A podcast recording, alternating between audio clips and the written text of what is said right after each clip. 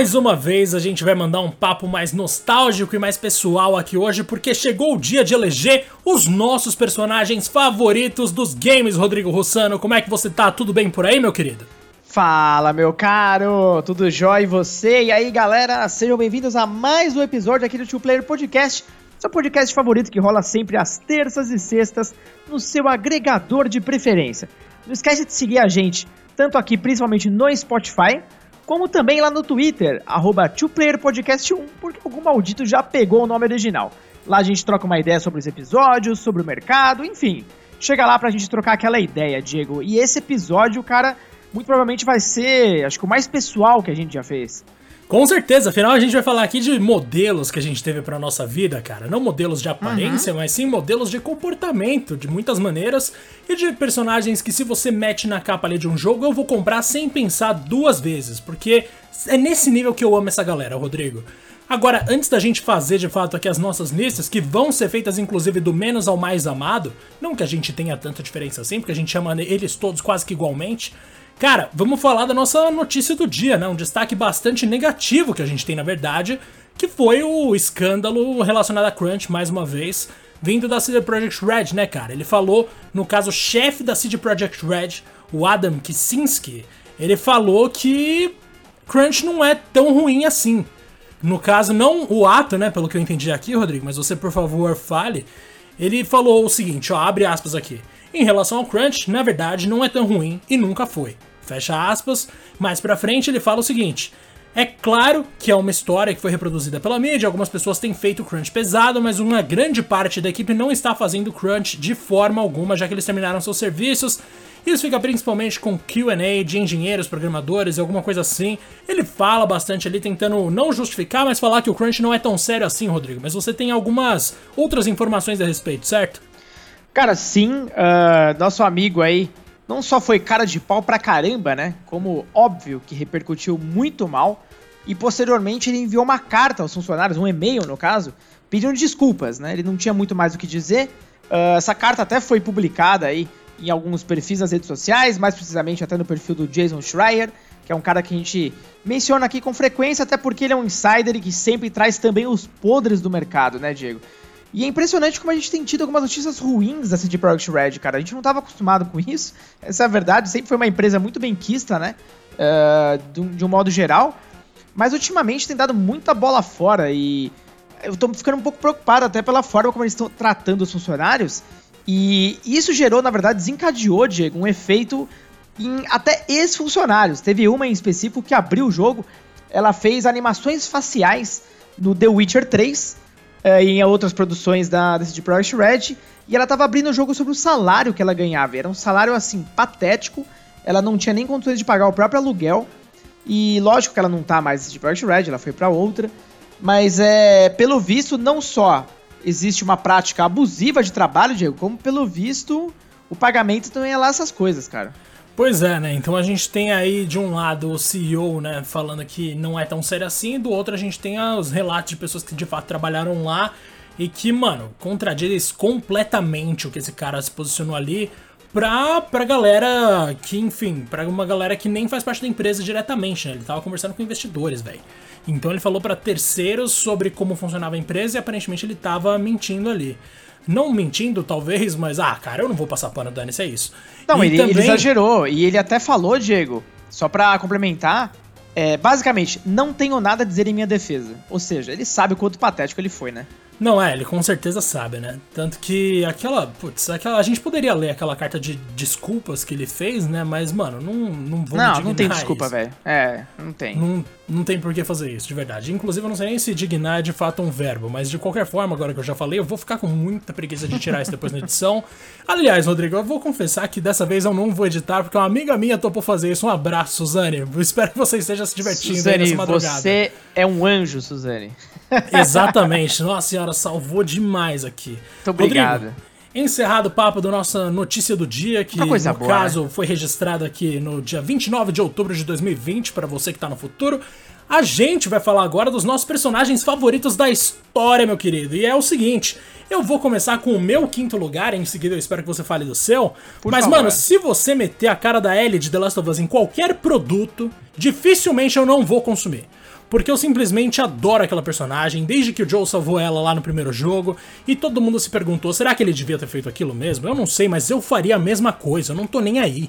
É claro que o mundo precisa ser salvo, mas de novo, será que precisa mesmo? Será que as pessoas merecem toda essa preocupação? Quem eram aquelas pessoas ali? Será que elas prestavam mesmo? Eu sempre fico na dúvida nesses jogos, e no caso da Ellie, mano, como você não ia se pegar aquela criança? Ela com 14 anos, toda independente, toda, nossa, ousada pra caramba, porque ela chega já mandando todo mundo se ferrar e dane-se, ela não tá nem pra nada. E ela aos poucos vai desenvolvendo uma maturidade ali. Quando. Putz, eu nunca vou esquecer da primeira cena em que a Ellie vira pro Joe e fala pra, pra ele que ela não é a filha dele, cara. Que ela não é uma substituição da filha dele, ela não é uma substituição, uma substituição da Sarah. Quando eu vi essa cena pela primeira vez, eu juro que meu corpo inteiro reagiu. Tipo, parece que passou um negócio de raio, assim, sei lá, um bagulho elétrico no meu corpo inteiro. E eu pensei, caraca, mano, isso daí vai ser pesado. E aí no segundo jogo, ela lutando por uma vingança ali que talvez para muita gente nem fosse tão justificada assim, né? Porque se livraram ali, o grupo da Abby, né? Como a gente já sabe, se livrou na verdade de um cara que pode ter condenado a humanidade para sempre. E claro que ela partiria em vingança, muita gente não gostou da Ellie nesse segundo jogo porque ela tava tratando o Joel mal, mas mano, a gente sabe que ela é exatamente aquilo ali. Ela não é necessariamente uma pessoa fofa, que nem muita gente gosta de pensar, só porque ela era criança, porque ela era criança dos olhos grandes. Isso não quer dizer que ela é fofa, a personalidade dela nunca apontou nessa direção. E eu simplesmente admiro demais como ela vai se tornando cada vez mais ali a, a, a verdadeira razão para você jogar, né? Em The Last of Us 1, pra mim, pelo menos, o motivo pelo qual fui até o final, claro, o jogo era bom, mas o motivo principal era a Ellie. Eu queria ver o que ia acontecer com aquela menina ali. Eu tava preocupado. E quando eu descobri que ela poderia morrer, eu queria saber se ela ia morrer mesmo. E no segundo jogo, eu queria saber se ela ia morrer de novo. E aí eu tava nessa preocupação absurda e a Ellie virou minha. Nossa, minha personagem do coração, assim. Eu adoro essa menina, de verdade. Foi muito legal você começar com a Ellie, porque vamos assim, não, não tem uma classificação exata, mas talvez eu esteja inventando moda aqui. Eu acho que ela vem de uma escola de novos games, né? De, de, um novo nível de cinemático, né? De uma experiência mais profunda, que foi o que a Naughty Dog criou ali com The Last of Us. Tanto que isso acabou, acabou impactando os próximos projetos da empresa, né? O próprio Uncharted mudou bastante a forma como ele tratava a história no quarto game. A Ellie é muito bem desenvolvida, é uma personagem profunda, né? Uma personagem que foge também de muitos estereótipos, gosto muito disso. No 2, então, nossa senhora, que personagem maravilhosa. Ela basicamente carrega o jogo nas costas ali. E não à toa, eu acho que você começou muito bem. Você começou tudo muito bem aqui, né? É... Valeu. Nossa senhora.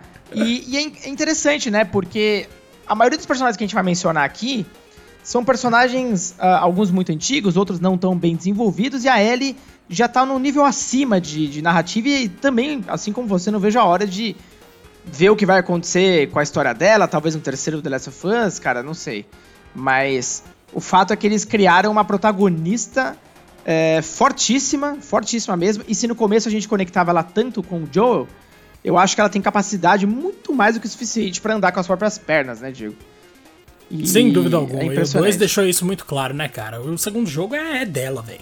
Claro que a Abby entra na conta, né? E por boa parte do jogo que a gente é forçado a jogar também. com a Abby, eu achei um saco. Mas depois que eu me acostumei ali com a ideia, e quando eu vi a Abby poupando a Ellie, porque é claro, né? Para você fazer a galera gostar de um personagem que durante muito tempo é intragável porque ele acabou de torturar e matar um outro personagem querido seu, só você transformando ele num santo do nada. Porque nem ferrando que a Abby ia deixar de matar a Dina porque ela tava grávida. Nem ferrando. Ou simplesmente porque o menino chegou lá e falou alguma coisa. Não, o Lev eu tô ligado que ele é legal, ótimo, mas a Abby teria matado sim. Enfim. Gosto muito da Ellie. A gente pode partir pro seu quinto lugar aí, Rodrigo. Muito bom, cara. Ó, meu quinto lugar também é uma personagem feminina que, na verdade, surpreendeu muita gente. É, eu tô falando da Samus, da, da série Metroid da Nintendo. Uma série tão tradicional que inventou um conceito que eu vou falar um pouco mais também no, no próximo personagem né, da minha lista. Mas a Samus é muito interessante, cara. No começo, uh, todo mundo imaginava que era um personagem masculino. Até porque alguns panfletos uh, redigiam como he, né? Sempre em inglês, né? Então sempre como ele, ele, ele. E quem terminou o jogo, quem foi depois entender a história, se surpreendeu, né? Ao descobrir que na verdade era uma mulher.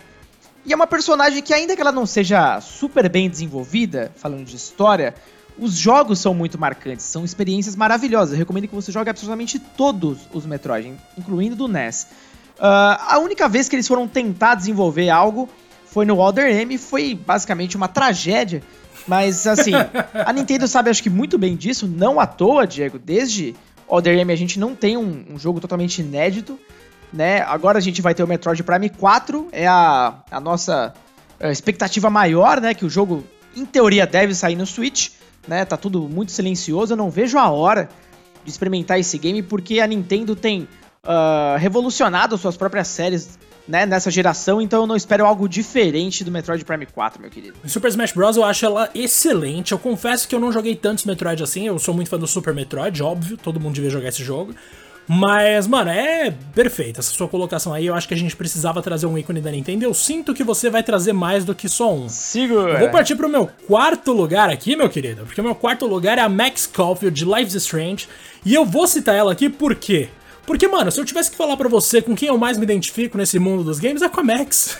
Eu lembro que eu, eu li que o legal, diário dela e pensava, mano, eu escreveria essas coisas se eu tivesse no lugar dela, com certeza.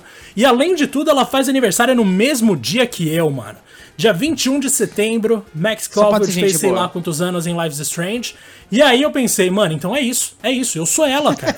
essa, essa é a pessoa que eu seria nos videogames. E outra, o poder dela de voltar no tempo eu acho maravilhoso, eu acho, mas isso é uma coisa secundária, né? Então, mano, além disso, o que mais que a gente tem aqui? A gente tem nada mais nada menos do que uma das pessoas mais amigáveis de todos os tempos. Ela, mano, a Chloe é uma pessoa muito difícil, ela nunca abandona essa pessoa.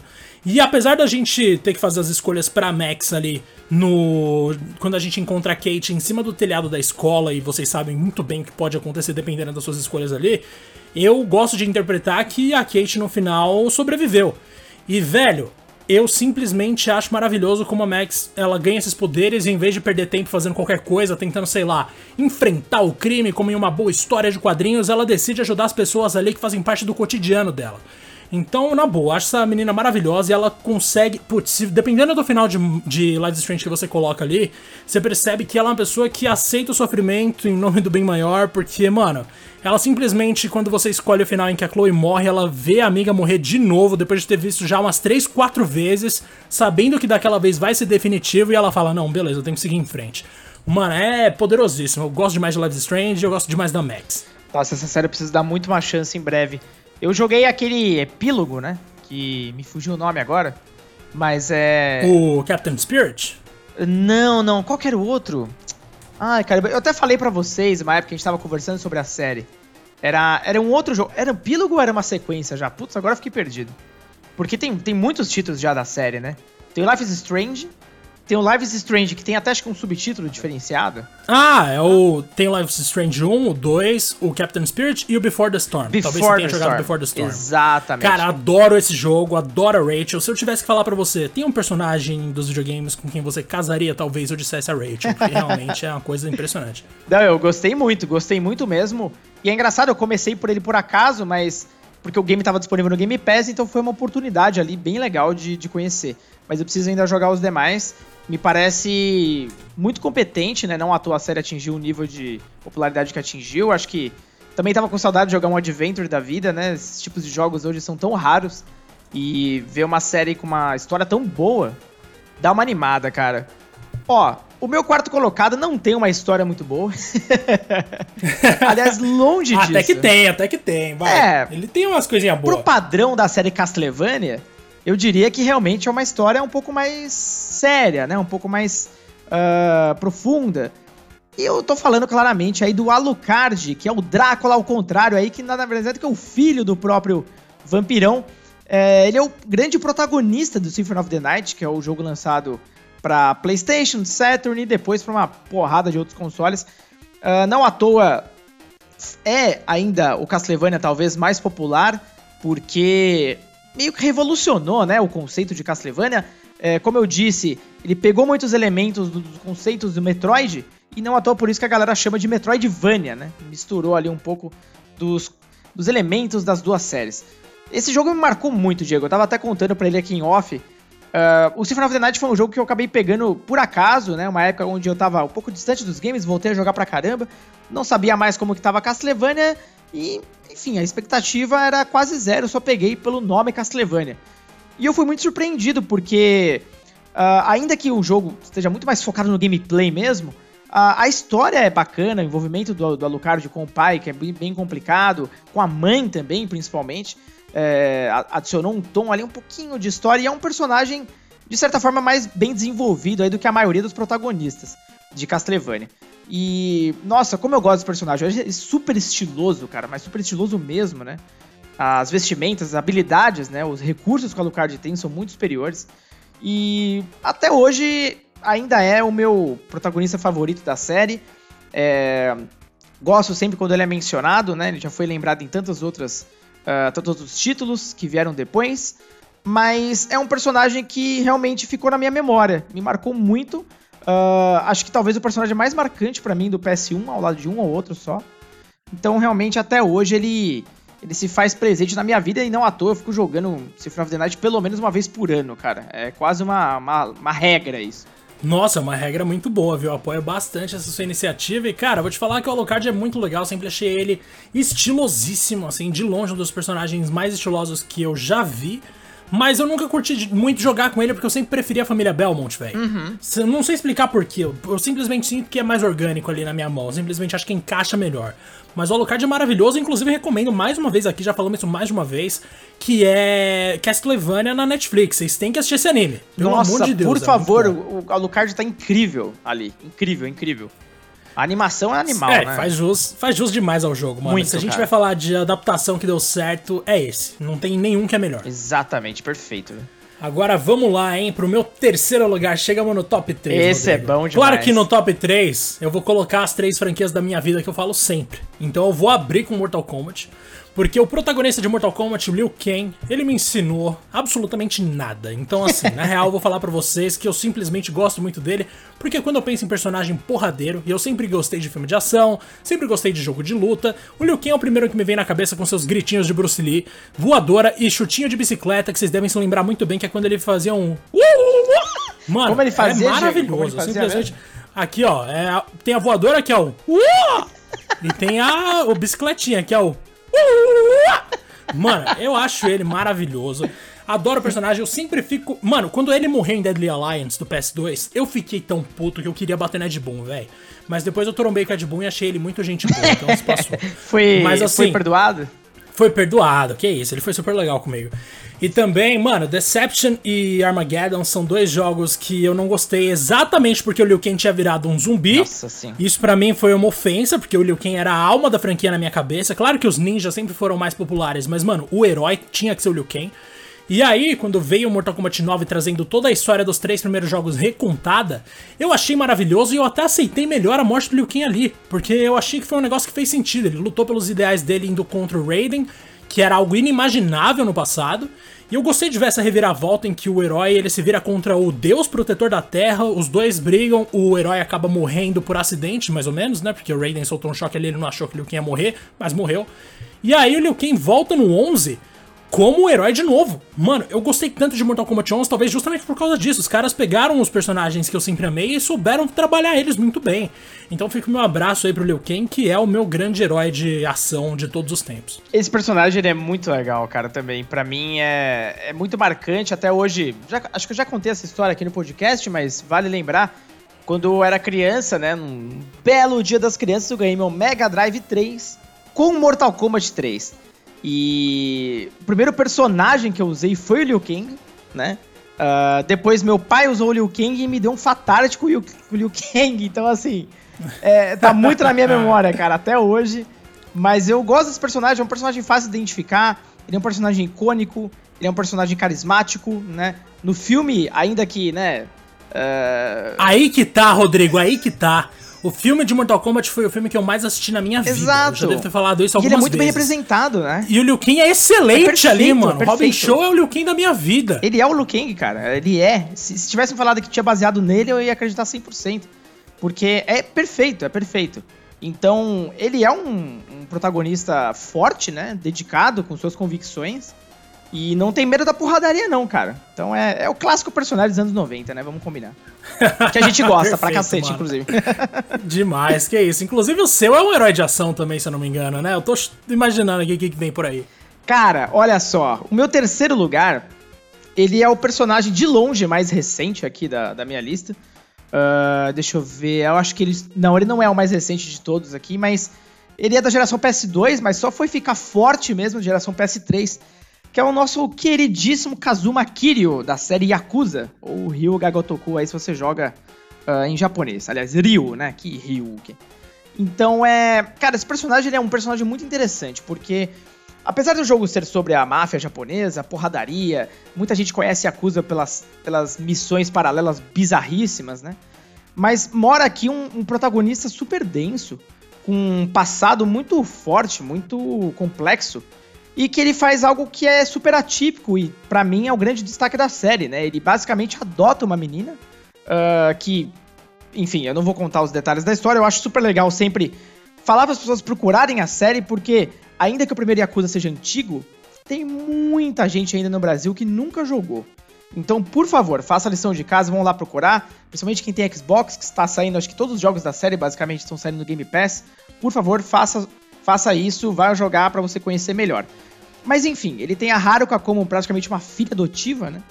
E, e ele cuida dela realmente como se fosse filha legítima.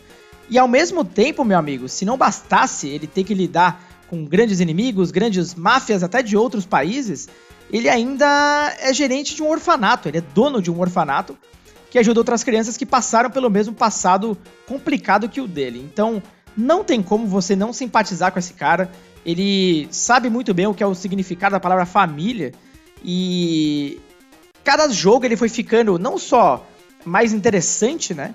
Como também mais divertido. É, é impressionante como a SEGA conseguiu criar um equilíbrio bizarro entre uh, algo super uh, complexo, até para maiores de idade, né? Porque não é um jogo necessariamente que não seja violento, aliás, pelo contrário, ele é bem violento.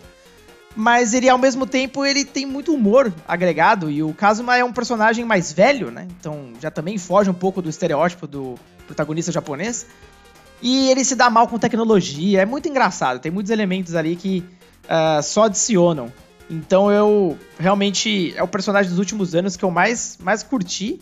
E eu tô muito feliz de ver que a série Yakuza tem faz... feito mais sucesso, Diego, no ocidente. Cara, eu também fico feliz de ver isso. E na boa, se eu tivesse que levantar aqui alguns pontos-chave de Yakuza que me fazem pensar, nossa, isso é muito legal, são justamente a relação dele com a Haruka, que eu acho maravilhosa, assim. Eu sempre curto essa ideia do pai que escolhe proteger uma menina que não é filha de sangue dele, mas que na real, tipo, é uma, uma, uma relação que se cria ali, tá ligado?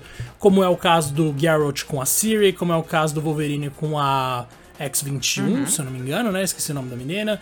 A gente viu muito isso acontecendo, e como é o caso do Joe e da Ellie, que a gente sempre fala aqui. Eu curto muito quando surge essa proteção. E também em Yakuza a gente tem os clubes Sega, que eu acho maravilhosos. Nossa, demais. E o lance do orfanato, mano, que realmente eu achei incrível quando eu vi isso no Yakuza 6. E olha que eu não tinha jogado nenhum outro, só fui conhecer o personagem ali e eu já me apeguei a ele por causa disso. Achei sensacional, velho. Ah, maravilhoso. E cada episódio vai ficando mais, mais complexo. Agora, a partir do Yakuza 7, ele. O Kazuma foi substituído, né? Temos um novo protagonista. Só que, bom, se você jogou o 6, você vai perceber que talvez a história dele ainda não tenha terminado. Então eu tô muito curioso para talvez entender aí o que, que vai acontecer, se é que vamos ter novos eventos do Kazuma. Eu torço muito, cara. E, ó, a gente vai começar a falar de uns personagens até mais nostálgicos agora, hein, Diego? Porque eu acho que o nosso top 2 é dominado por, por assim, personagens com características completamente diferentes, mas ao mesmo tempo, talvez serão os personagens mais amados aqui no nosso podcast. Eu não duvido, não. Pois é, né? Tanto que o personagem mais novo dos que a gente vai citar aqui agora é o Vivi, de Final Fantasy IX, velho. Ou seja, a gente tá falando de um jogo de 2000, mano. De 2000. O meu segundo lugar vai pro Vivi de Final Fantasy IX, mas aqui eu vou abrir um parênteses que é o seguinte. Se a gente fosse fazer um top em que a gente pode colocar vários jogos da mesma série ou vários personagens de um mesmo jogo, eu só faria Final Fantasy, porque todos os meus personagens favoritos, todos os meus jogos favoritos estão dentro da franquia Final Fantasy antes de chegar em outras franquias. Então, assim, seria uma lista de 15 personagens e aí Final Fantasy, com exceção do primeiro lugar, que esse ninguém tira dela, mas eu vou chegar lá depois. Mano, o Vive, ele não é o protagonista de Final Fantasy IX. Para mim, inclusive, a protagonista de Final Fantasy IX é a Garnet, não o Zidane. Uhum. Embora a gente passe a maior parte do tempo controlando o Zidane, eles dividem muito bem ali, mas todas as ações, tudo que acontece ali na história vem dela, não dele. E, velho, o Vivi, se você parar pra pensar, ele é a alma de Final Fantasy IX. Estamos falando aqui do personagem que, com menos de 3 horas de jogo, descobre que pode ter sido fabricado em uma, uma indústria ali de magos e que ele pode ser um produto com defeito que foi descartado. Ou seja, ele é um mago anão, vamos dizer assim, porque os outros ali que são do mesmo lugar que ele veio são muito maiores do que ele. Ele foi abandonado, ele foi jogado por um, num lugar em que ele foi encontrado por um daqueles caras que são conhecidos como Killmarch, que é uma raça, né? Uma raça de criaturas de Final Fantasy, e ele foi criado por esse cara, embora inicialmente ele tenha sido encontrado por um maluco que ia comer ele. Mas beleza, não se alimentaram do Vive. E ele cresceu, foi para Alexandria, conheceu essas pessoas e, mano, no prazo de, sei lá, um, dois anos, porque a vida dele não durou mais do que isso, para vocês terem noção, ele aprendeu que, um, ele era uma forma de vida artificial de fato, ele se perguntava o tempo inteiro se ele tinha uma alma, ele se perguntava o tempo inteiro, tipo, por que que algumas pessoas não, não que ele se perguntava nesse terceiro caso aqui. Na verdade, ele te faz se perguntar. Ele faz você, o jogador, se perguntar: Mano, por que, que as pessoas morrem e pelo que, que elas vivem sabendo que elas vão morrer? E dentro de um período tão curto, imagina que você descobre que do nada sua vida tem dois anos de validade. Isso quando você acabou de se dar conta de que você tá vivo. Mano, é uma parada que mexe com você e a gente tem a apresentação de dois caminhos possíveis em Final Fantasy IX. A gente tem o caminho do Kuja, que sabe que em algum momento, quando ele descobre que ele vai morrer, ele pira e decide matar tudo e a gente tem do outro lado Vive, que também tem um prazo de validade estipulado para a própria vida, mas decide mesmo assim aproveitar da melhor maneira possível, ajudando os amigos dele a lutar contra esse vilão.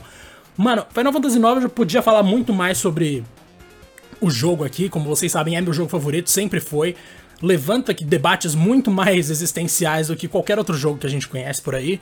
E de uma maneira que eu acho absurdamente perfeita, porque o jogo começa naquele tom super animado, cheio de piada, super animação da Pixar, e termina num puta drama, né? Com a morte de um personagem muito querido.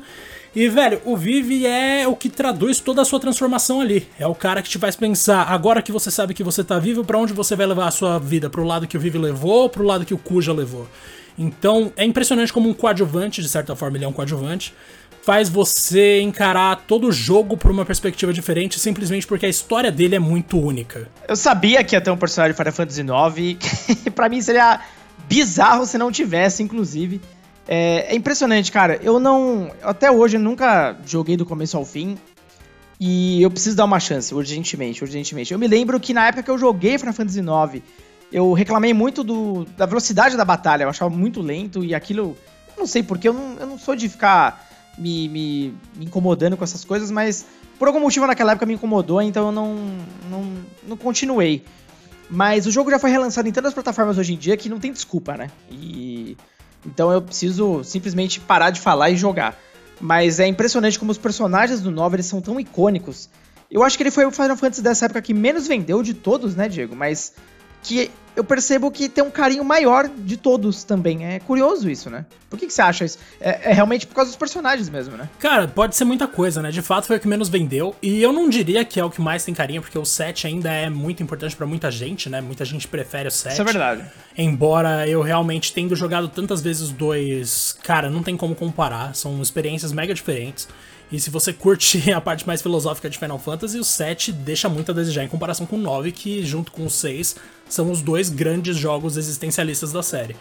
Então, assim, para mim o 9 só é tão respeitado e sobreviveu tanto tempo apesar das baixas vendas, justamente pelo fato de que, um, o criador da série paga um pau pro jogo, ele já deu a entender uhum. mil vezes que é o favorito dele. O compositor da série é a mesma coisa, ele também paga um pau pro 9, acha que, um acha que o melhor trabalho dele foi o 9.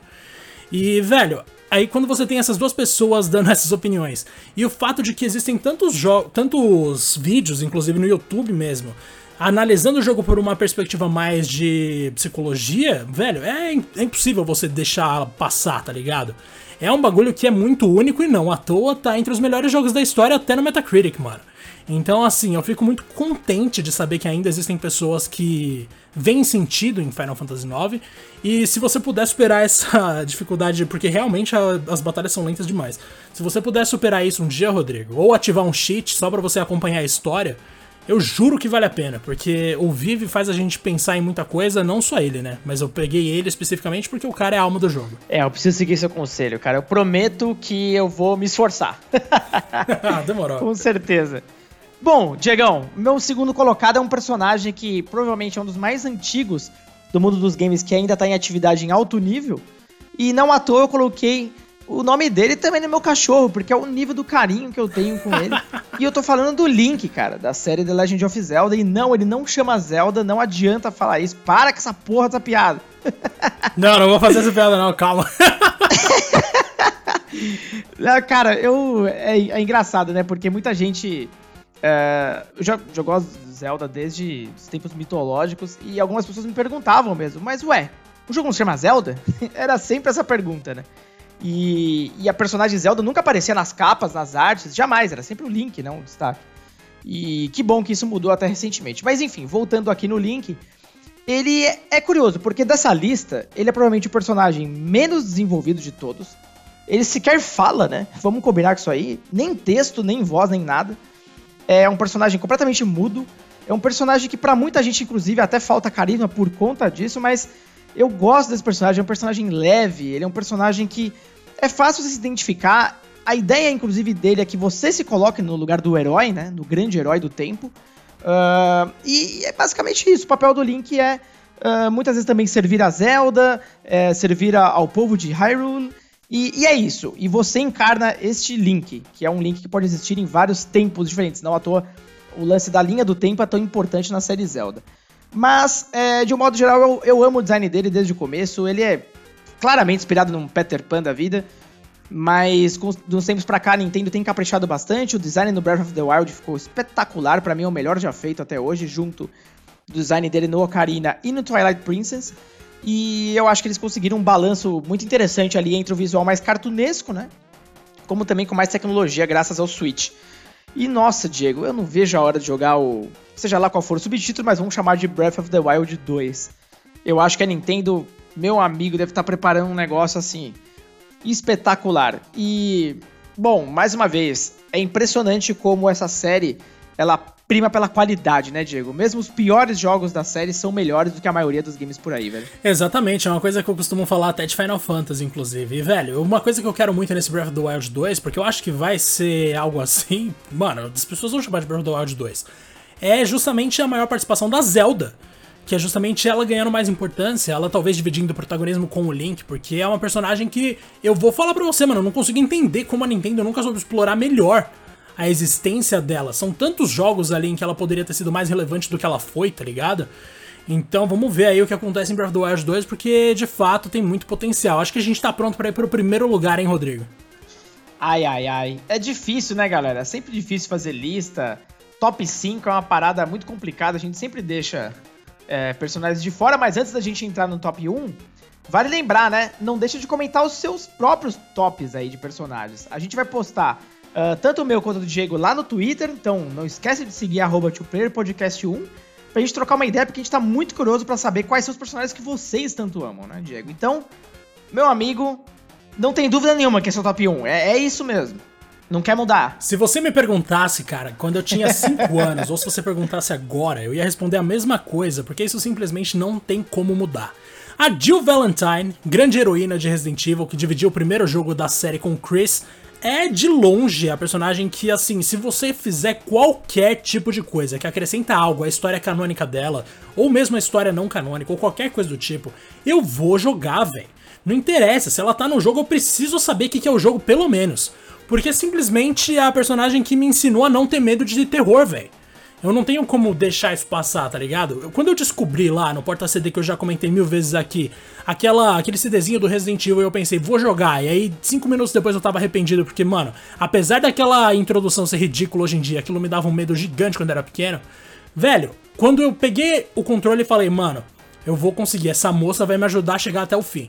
Velho, ela conseguiu, por causa dela eu comecei a gostar mais de jogos de terror e por causa disso eu comecei a ter coragem para ver filmes de terror, que viria a ser meu gênero favorito em muitos, muitos aspectos. E eu simplesmente tenho que agradecer a Jill por isso, velho. Ela mudou minha maneira de consumir entretenimento. Ela foi muito além do jogo, tá ligado? Quando chegou em Resident Evil 3 Nemesis, que talvez tenha sido o que eu mais joguei ali durante a minha pré-adolescência, e olha que ali o PlayStation 2 já existia, eu acho que eu já tinha. Então, assim, eu jogava ainda nessa época. E, cara, quando eu pegava ali para enfrentar o Nemesis, tinha que ser a Jill. E quando eu ficava sabendo de filme, eu queria ver a Jill. Quando eu vi que era a Alice no lugar da Jill, eu queria processar as pessoas que fizeram o filme.